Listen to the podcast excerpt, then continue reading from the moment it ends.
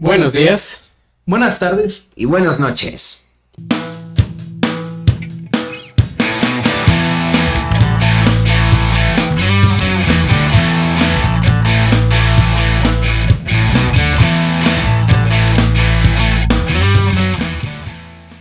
Cristian, Marco y, y yo, otra vez, juntos.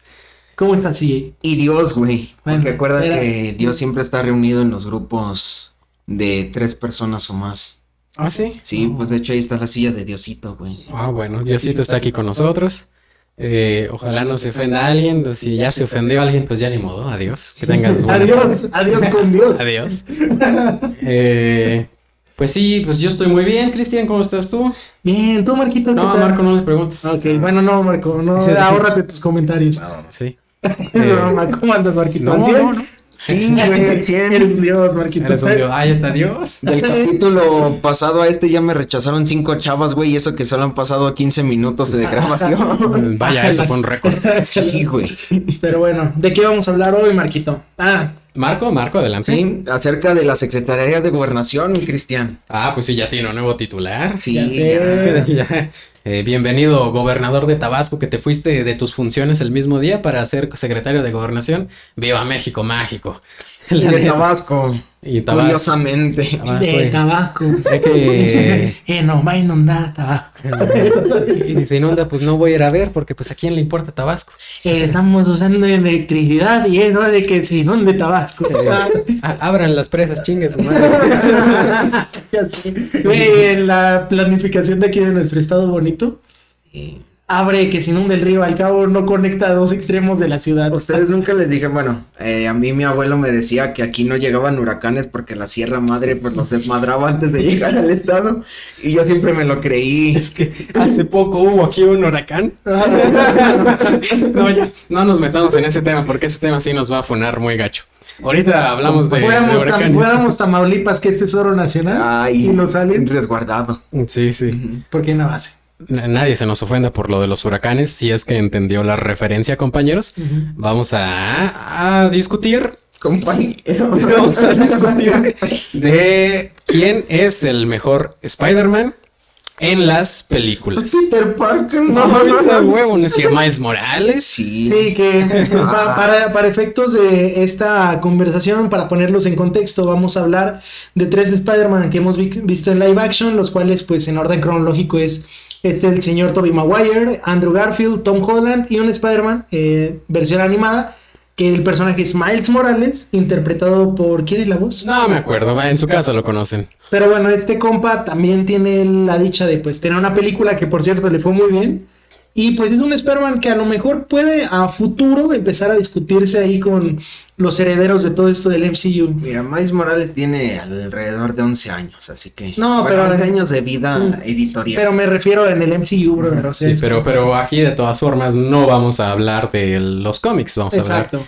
De las interpretaciones live action. Porque recientemente vimos en el tráiler ahí algunos personajes, en el nuevo tráiler de Spider-Man, algunos personajes que hay gente que me gusta que no ubica las películas de Spider-Man, pero a huevo, él ya peleó contra Spider-Man. Es que también el público es muy joven. Nosotros somos jóvenes, pero ya estamos viejos. O sea, nos tocó ver a Tobey Maguire en el 23 años. cine. Nos tocó en nuestra plenitud de la juventud ver a Andrew Garfield en el cine. Y hay mucha gente ahorita que no le tocó eso, le tocó hasta Tom Holland. Y piensan que Tom Holland es el único Spider-Man. Y no.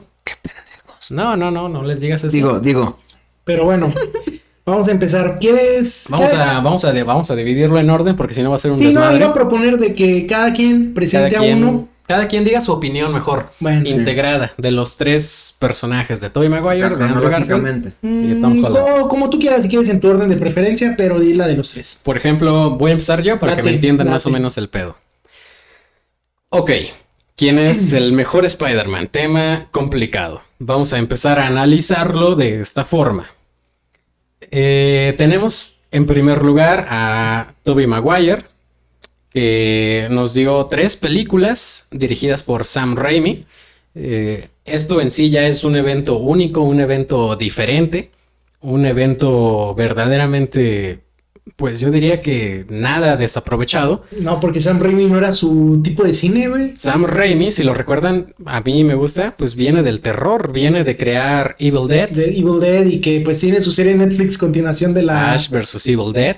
Eh, Sam Raimi es todo un máster del terror de los ochentas que le encargaron el proyecto de Spider-Man a principios de este siglo. Eh, algo que en su momento era todavía muy difícil. Eh, antes de esto existían películas de live action de los X-Men, ya habían salido los X-Men. De hecho, ahí querían hacer un cameo interesante entre Hugh Jackman y... No pasa nada, es el estudio, Ah. está cayendo. Querían hacer un evento ahí con Hugh Jackman y con Tobey Maguire cuando estaban grabando X-Men y Spider-Man 2. Estaban en Nueva York los dos y querían hacer algo así. Vaya. Pues sí, eh, tenemos que hablar de que como primera introducción de Spider-Man al mundo de las películas live action, Tobey Maguire cumple su función, nos da tres películas excelentes y presenta a un Spider-Man. Primero vamos a separar para que nos comprendan algo que estábamos debatiendo ahorita eh, off-stream.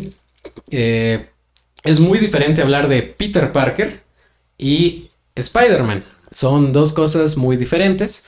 Ahorita Christian va a ahondar más en ello, pero nos decías, eh, cuando Stan Lee eh, se propuso crear a Spider-Man, eh, pues quería crear un superhéroe real, ¿no? Como en Chapulín Colorado, güey. Eh, es que precisamente los primeros personajes de Marvel tenían esta concepción de traer un problemas como que más apegados a la vida real, ¿sabes? Porque quieras o no, los superhéroes de DC siempre han sido dioses caminando entre la sociedad. En este caso, Hasta Batman es un dios. Exacto.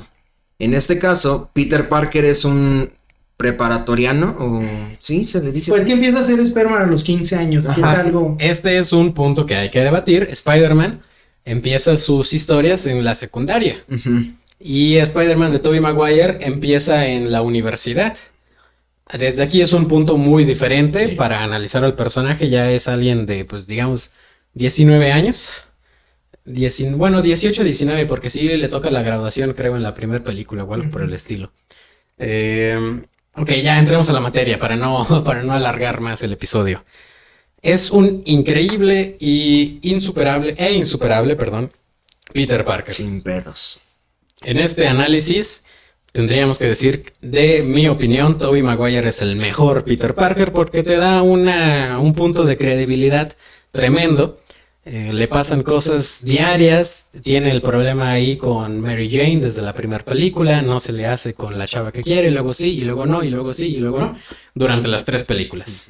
No logra conseguir un trabajo estable, vemos que se gradúa, No entra, entra a la universidad y luego como que la deja, está tratando de sobrevivir repartiendo pizzas, Mm. problemas diarios de gente común y corriente y no digamos de alguien en Nueva York, que la vida en Nueva York pues es Muy cara. muy muy cara, es impensable.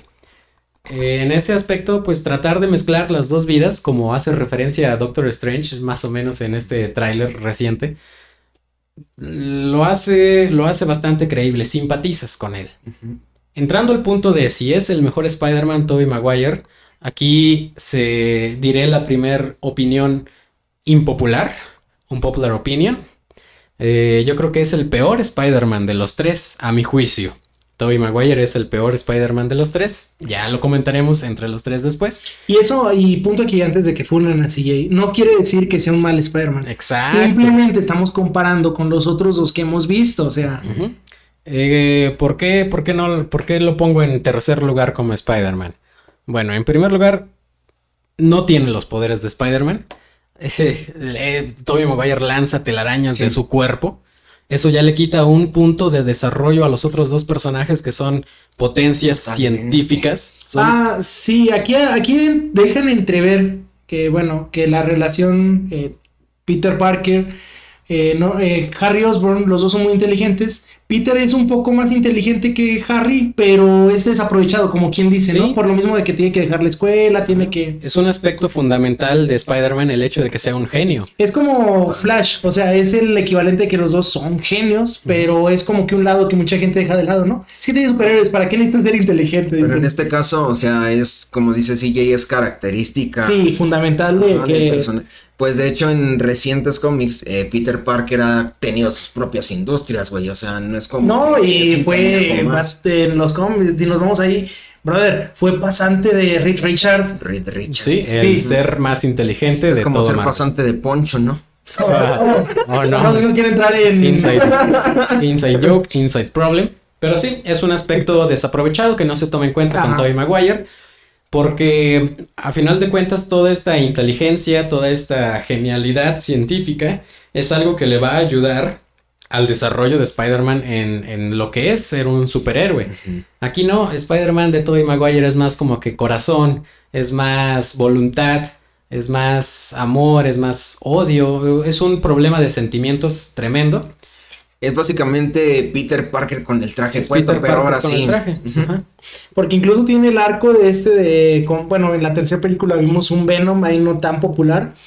Pero pues vimos este, este dilema que tenía, ¿no? Por ejemplo, Bully Maguire nació a raíz de esto. Si no saben quién es Bully Maguire, háganse un favor y pónganle pausa a esto y vayan a ver Bully Maguire. Eh, vemos cómo lidia con su personalidad, trata de escapar de su realidad con este traje. O sea, tiene problemas y soluciones ahí que se le dan. Empieza a escuchar panda, güey. Ah, Exacto. Se pone su flequito. Pero esto también es un argumento fuerte para comentar que es un buen Spider-Man porque cumple con su trabajo, Ah, sí. hace hazañas eh, espectaculares. Como es un buen Spider-Man con el traje negro. Es, es- sí, sí, también, también. En este aspecto, Tobey Maguire es el Peter Parker número uno, pero es el Spider-Man número tres. Sí. Ahora paso a Andrew Garfield. Unas películas mucho más recientes, pasaron digamos como 10 años. ¿En entre 2011 estos. la primera? Sí, más o menos, Sí, digamos que 10 años para redondear. Andrew Garfield es un actor bastante de por sí polémico, no porque se involucre en polémicas, sino porque a la gente de nuestra edad como que no le cae muy bien Andrew No, y, pero tiene ángel, o sea, ese compa, o sea, Sí, tiene, tiene una aura muy... Te, Te pasa bien, buena vibra. ¿Te cae bien? Y Sí. puede, bueno, se- te- lo he visto con los tres actores, tanto Tom como Toby como Andrew.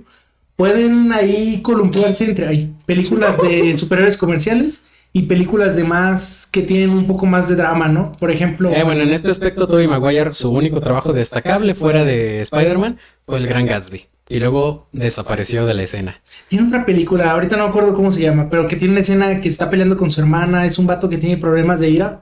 No sé si la has visto. Mm, Spider-Man 3. No. Ahorita- sí, más o menos. Ahorita en lo que sí sigues con tu explicación, Checo. Andrew, Andrew sí ha destacado más en el cine. De hecho, tiene una película nominada a Oscars, El último El hombre, último hombre. que de hecho es una peliculón. Véanlo. Todavía está en mis pendientes. Ah, pues véanlo. El último hombre está muy, muy chida. Pero Se continuando. llama, perdón, Hermanos del 2009. Ya. Hermanos Bros. Gross.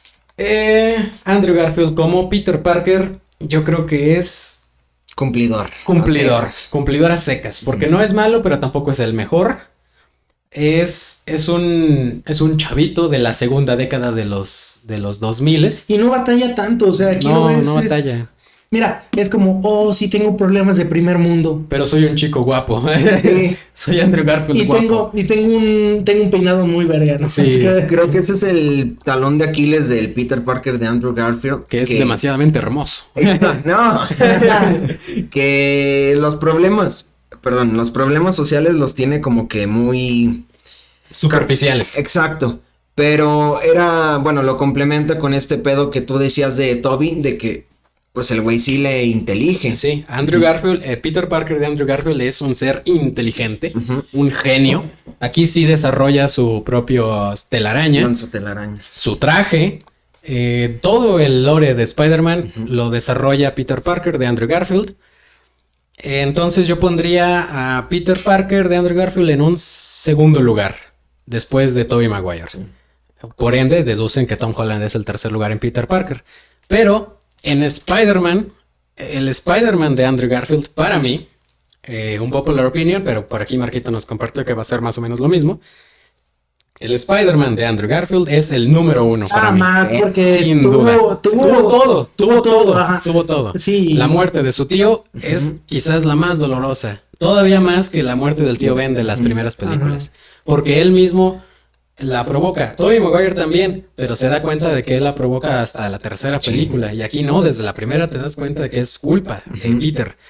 Eh, tuvo el primer amor de, de, de Peter Parker, Stacy. Ah, bueno, de hecho, Gwen Stacy también, como que Sam Raimi dijo, "Meh, no la voy a usar. No lo voy a usar, pero es que Bueno, la usa en la tercera película Ajá. nada más como un cuerno, ¿no? Para Sí, hacer- la desaprovechan y no, Gwen Stacy es como que el punto de partida para crear un buen Punto de Spider-Man. partido, punto de quiebre. O punto de quiebre. ¿Por qué? Porque es su primer amor, no es Mary Jane. Y pues es como su primer Nightfall, güey. Sí. Eh, es, es toda, te proporciona este aspecto sentimental de problemas con ser Spider-Man y ser Peter Parker. Y te, problema, te presenta el problema de que Gwen Stacy muere por la culpa de que no la pudo salvar. No solo Gwen Stacy, el papá de Gwen también muere, de- ¿no? El papá de Gwen, se le mueren todos aquí. Eh, es Andrew Garfield, por eso es mi, mi Spider-Man es favorito. el Spider-Man de Manchester ¿no? Sí, sí, se le muere a cada rato cualquier personaje. Aparte, estéticamente siento que el traje mm, Es- es, uno del, es el mejor, o sea, No, el juego de colores, la máscara. el logo, güey, de la Sí. araña en la espalda está. Es todo esto lo hace que al principio te sientas, ah, en la primera película de Andrew Garfield dices, ah, qué chido, qué bonito se siente que sea Spider-Man. Sí. Luego en la segunda dices, ah, está bonito, pero como que, ah, ¿no? Y luego casi al final es una depresión inmensa. Bueno, la última escena de la segunda, pues sí. No, Ah. el- pero Eh, del morrito, güey. Sí, para allá vamos, para allá vamos. Se enfrenta a la muerte de su primer amor, Gwen Stacy, que lo sume en una depresión de meses. En la película son como cinco minutos, pero son meses. Mm. que decide abandonar el manto de Spider-Man. Después de que vemos a Marquito en depresión, vemos a Andrew Garfield en depresión tras la muerte, que fue meramente la culpa de Peter Parker. Estaba en sus manos rescatarla, actuar de forma diferente. Al mismo tiempo fue su culpa de que pues estaban los dos enamorados el uno del otro y Gwen fue ahí porque quería ayudar a su amor. Fue todo culpa de Peter, la verdad, sí, sí fue su culpa. No nos hagamos güeyes pero logra superar. Es más importante ser Spider-Man que el dolo. El dolo, bueno, no el, no, el, el duelo, el duelo. Y no el grupo. El duelo de, de- de- del amor de su vida. eh, lo inspira precisamente ella en un discurso que dio en la graduación. Ujú. Dice algo así como que hay que superar nuestros problemas y ser eh, lo que estamos destinados a adelante. etcétera, etcétera. Escucha a su tío también que le dice, oye, pues ya, ya no te puedo ayudar, yo soy muy ignorante, que no sé qué, pero eh, todo este discurso, sin decir un gran poder lleva una gran responsabilidad, pero se lo da en amplias palabras. Y logra superar todo esto, porque es más importante ser Spider-Man, es más importante rescatar Nueva York, es más importante ser un símbolo para los niños, como lo vemos en la escena final, que incluso un niño le va a hacer frente a Rino, porque, porque alguien necesita ser ese héroe de a pie, ese héroe del barrio bajo de Queens, porque Queens es un barrio todo pitero, es como si dijéramos Las eh, terceras. las terceras, pero obviamente ponderándolo a Nueva York. Sí, sí, sí. A primer mundo. Ajá. Eh, entonces, aunque solo son dos películas, el desarrollo de Spider-Man es, tremendamente cañón, sí. cabrón. Y a esto le sumas la música de Hans Zimmer. Oh, No, no manches. No. Bueno, que, que con Sam Raimi tenemos el, el hombre alaña con la chinita de. es No. Danny Elfman, ¿no? sí, es Daniel para el que se dedica de las Pero, primeras. por decir, era lo que yo le comentaba mucho tiempo atrás a CJ, eh, cuando me empecé a interesar por los soundtracks de las películas, precisamente fue con esa película de The Amazing Spider-Man 2, donde la música la compone Hans Zimmer, el soundtrack de Electro que se llama Paranoia, la escena de donde están en la planta eléctrica que van saltando. Ajá. Sí, sí, sí. Sí, eso es. El desarrollo de Spider-Man es muy chido. Y bueno, eh, otra cosa, siento que esa escena, la última también de The Amazing Spider-Man 2, resume en menos de 5 minutos lo que es Spider-Man, o sea, lo que simboliza Sí, Spider-Man. es De lo que no se dio cuenta Tom Holland de lo que van de dos películas. Sí. Pero. Por eso, pues recapitulando, pongo a Andrew Garfield, Spider-Man número uno, Peter Parker número dos. Dos. Y pues por último, Tom Holland con dos películas. Pues Tom Holland tiene una desventaja tremenda, que es el Tom Holland del universo 616 de el MCU. O sea, el canon. El canon. Que el MCU está basado, como lo decíamos en un episodio anterior de What If, el MCU es Tony Stark, el MCU es Iron Man, no se puede desprender nada de Iron Man. Que de hecho, cuando salió Iron Man 1, que, ¿cómo se llama?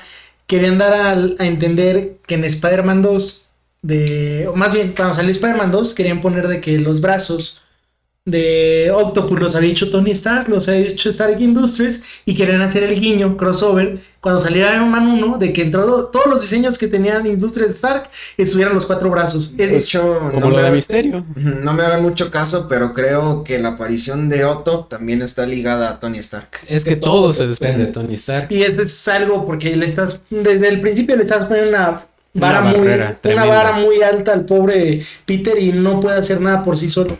Exacto, ese es el peso que lleva, que me lleva a poner a Tom Holland a ser el peor Peter Parker, porque no te da desarrollo de su personaje sin el traje. De hecho, es algo que menciona en la primera película, no soy nadie sin el traje. Ya al final se da cuenta de que pues, sí, él sale, es mucho sin el traje.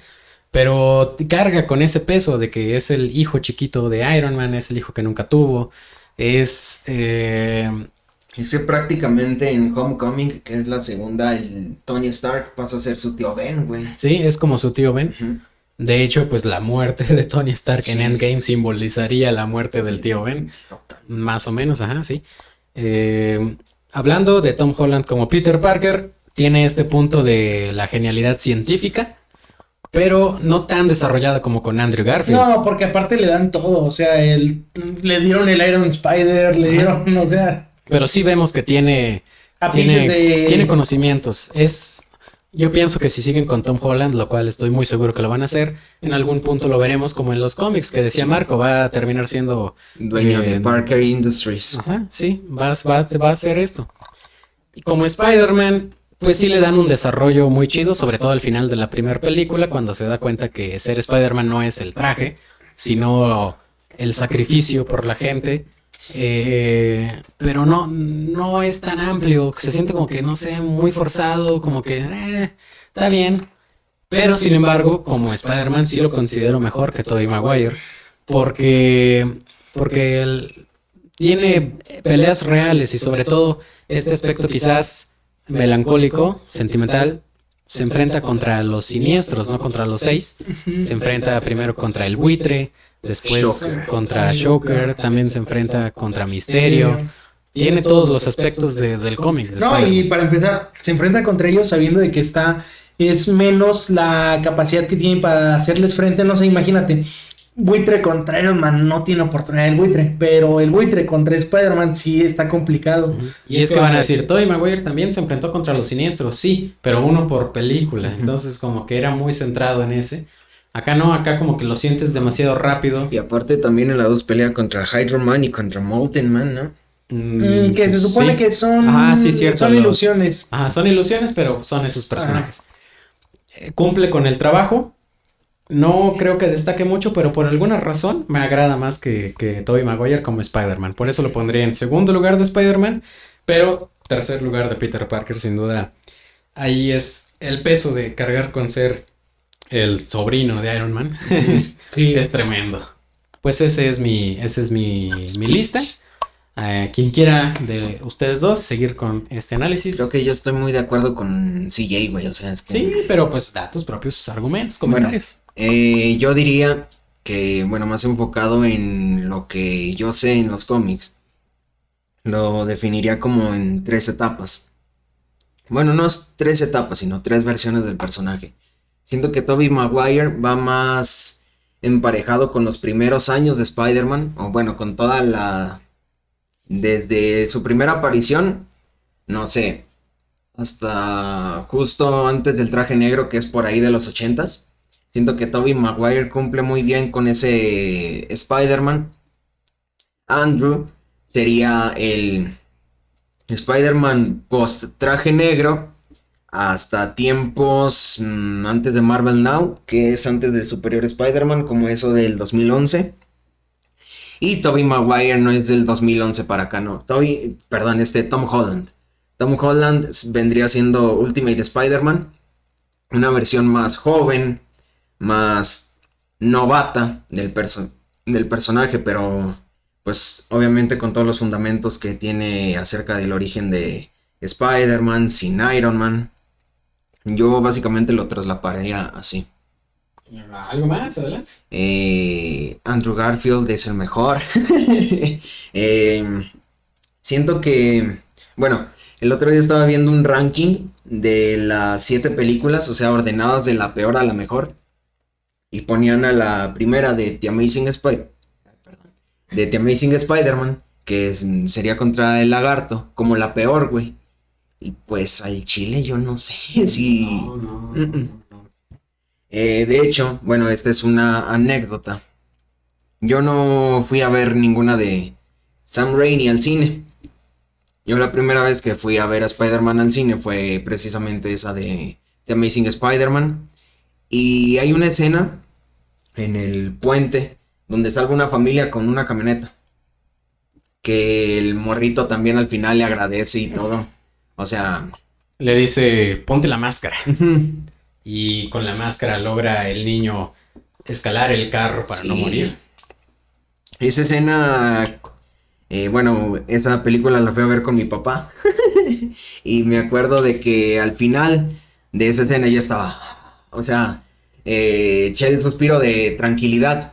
Y topa, mijo, ¿qué te pasa? No, mi papá me acerca y me dice, tranquilo, es una película. O sea, pero pues para que vean el grado que tiene como de sentirte empático con Spider-Man de Andrew Garfield, para que al grado de que un niño de... Eso es algo que de hecho pasa al final de la película de, de, Amazing Spider-Man, de con Andrew Garfield. Le ayudan a llegar hasta el último edificio, todos estos que manejaban las grúas, precisamente derivado del rescate de ese niño. Y pues, nada, o sea, siendo que en esa escena de la salvación del puente y la escena que tiene de diálogo con el niño de, de Missing Spider-Man 2, creo que está más que justificado que Andrew Garfield sea el mejor Spider-Man. Eh, yo la verdad no, no difiero para nada. El único, lo único que me gustaría agregar es que yo siento que no es a propósito, bueno, para empezar, el desarrollo de Spider-Man de Tom Holland es en lo que me quiero centrar porque es el que vamos a ver en la película, la mayoría del tiempo, em, probablemente. es que... se cumplen nuestras expectativas. Sí, no, porque hay otro de que dicen, oye, si son variables y simplemente es Tom Holland siendo... Viviendo... En los universos de estos güeyes. Pero bueno, anyway. Es que eh, a él sí lo nerfearon por el bien de la trama.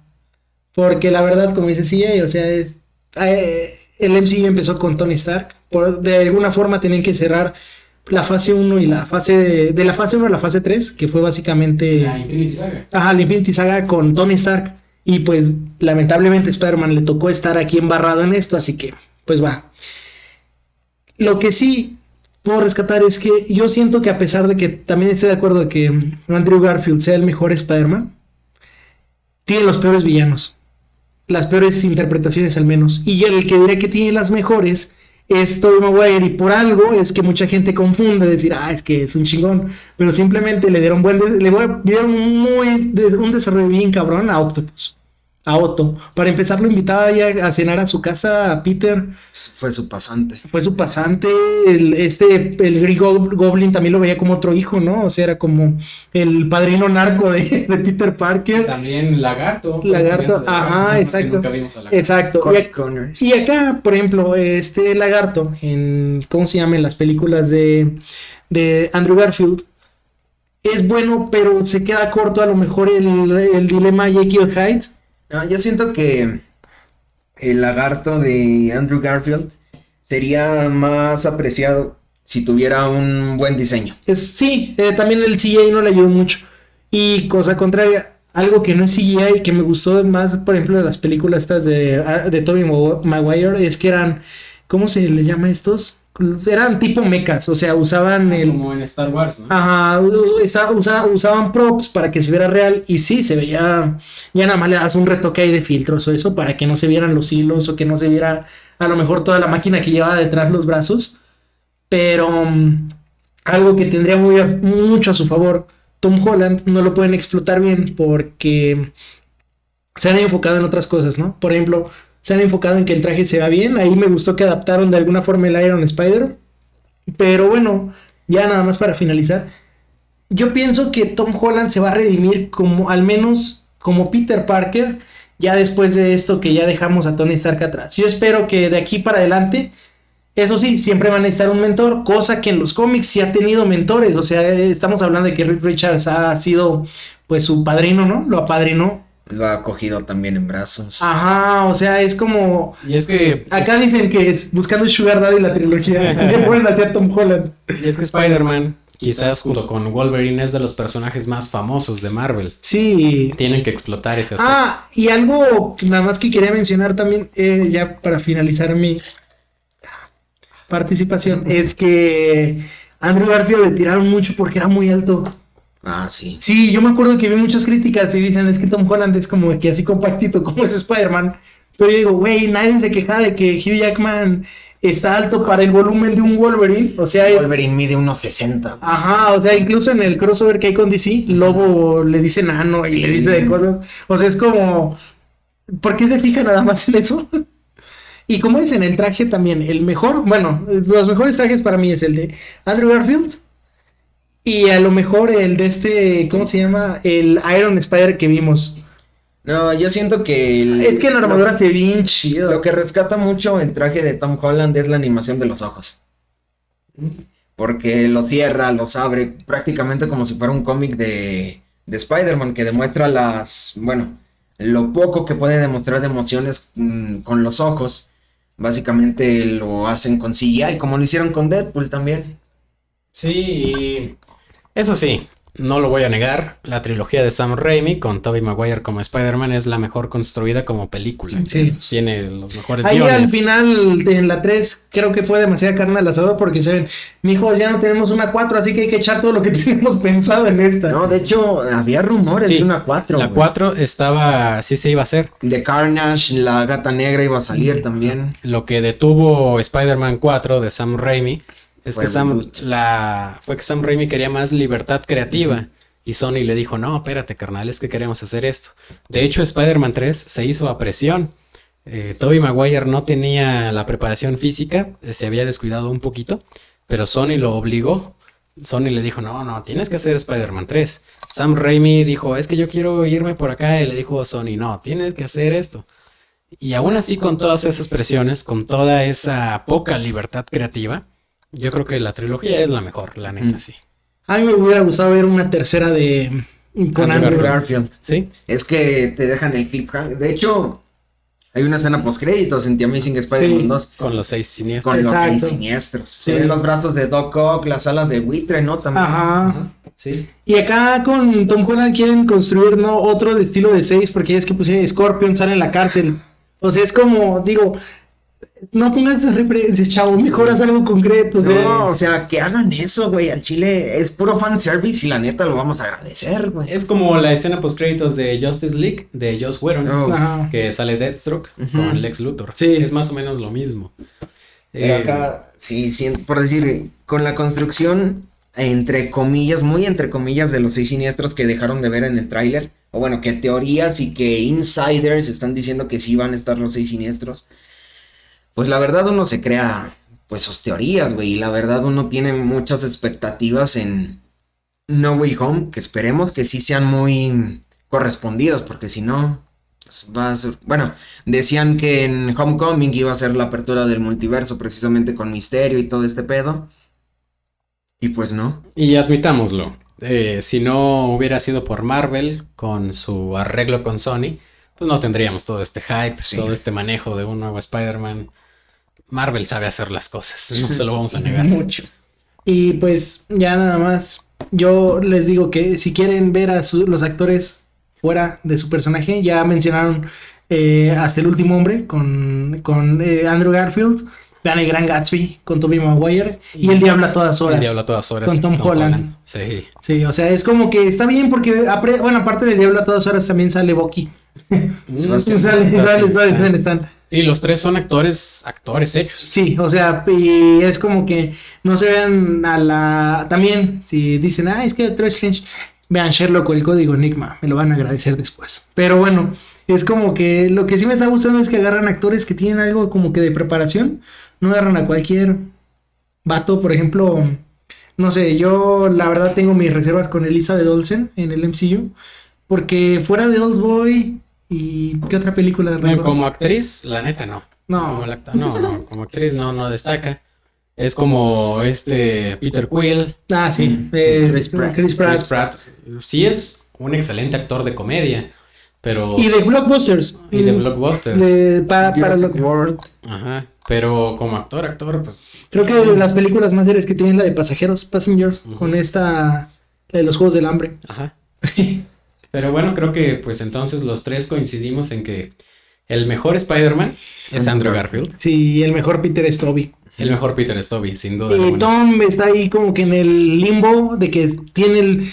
Tiene el potencial para hacer todavía cosas. ajá, tiene el potencial al menos para ser el mejor, no, no el mejor Spider-Man, pero pues sí tratar de llenar los zapatos de Andrew Garfield. Sí, Tiene potencial, porque la verdad el hecho de estar en el, MCU ya le da potencial para otras historias. bastante, para años, años de historias. Y pues que se vaya constituyendo ahí no queriendo como el siguiente líder de los Vengadores, o sea que es lo que quiere hacer Marvel. No, de hecho, el- la siguiente líder de los Vengadores va a ser Captain Marvel.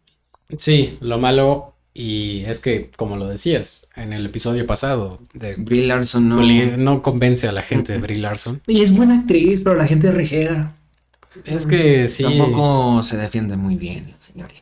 Ca- Capitana Hate no, no, no le va muy bien. Van a terminar enfocándolo en que Spider-Man sea líder, quizás no de los Vengadores, De los nuevos Vengadores. de los nuevos Vengadores. O de los. Young Avengers. Eh, Y ahí está Falcon, ¿qué papel va a tomar el capitán? El capitán, yo le tengo mucha fe a Sam Sí, Wilson. sí, la verdad, Sam Wilson tiene, tiene ahí como que la- el potencial también de ser No mames, güey. John Walker. Ese güey sí va a ser chingo. eh.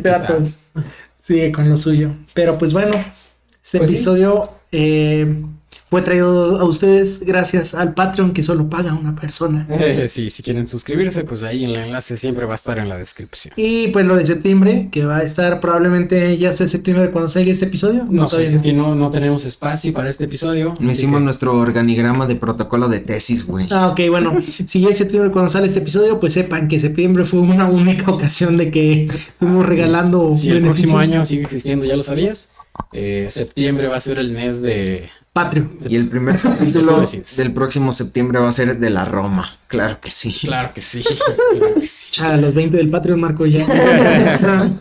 Y pues bueno, pues sin duda alguna, échenle una revisada a las películas de Andrew Garfield, que en su momento fueron poco vistas, Sí, muy no, criticadas. Es que la verdad se entraron en el momento que el MCU estaba todo lo que daba. No, Ya está hecho, construido, ya, ya está, construido. Bueno, O sea, pero la, la fase 1 ya, ya, ya, Ya ya habíamos solo visto- faltaba la última pieza, ¿no? Avengers. ajá, del 2012. Sí. Sí, pero. Pero pues ya teníamos una idea de que, ah, están conectando esas películas. Y Exacto. estaba a la par, pues acá los X-Men también con su propia franquicia, o sea, franquicia que nunca descansó, yo digo. Pero, pero Cristian, Marco, CJ, ¿por qué entonces tenemos varios eh, Spider-Mans?